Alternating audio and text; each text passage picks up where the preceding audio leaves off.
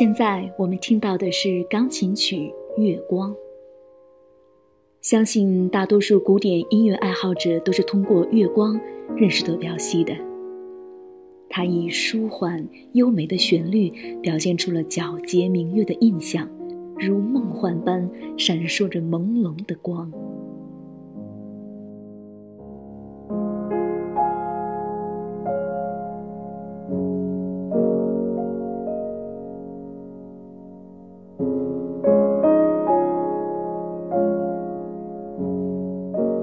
德彪西充分发挥了音乐的创造能力，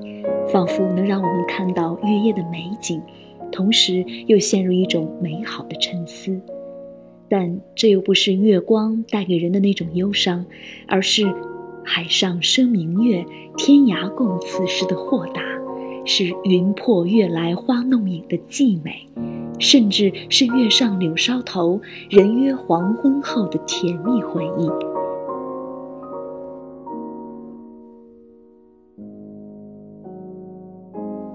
这首乐曲来自国家大剧院古典音乐频道音乐商店，让我们在美好的中秋时分一起静静聆听。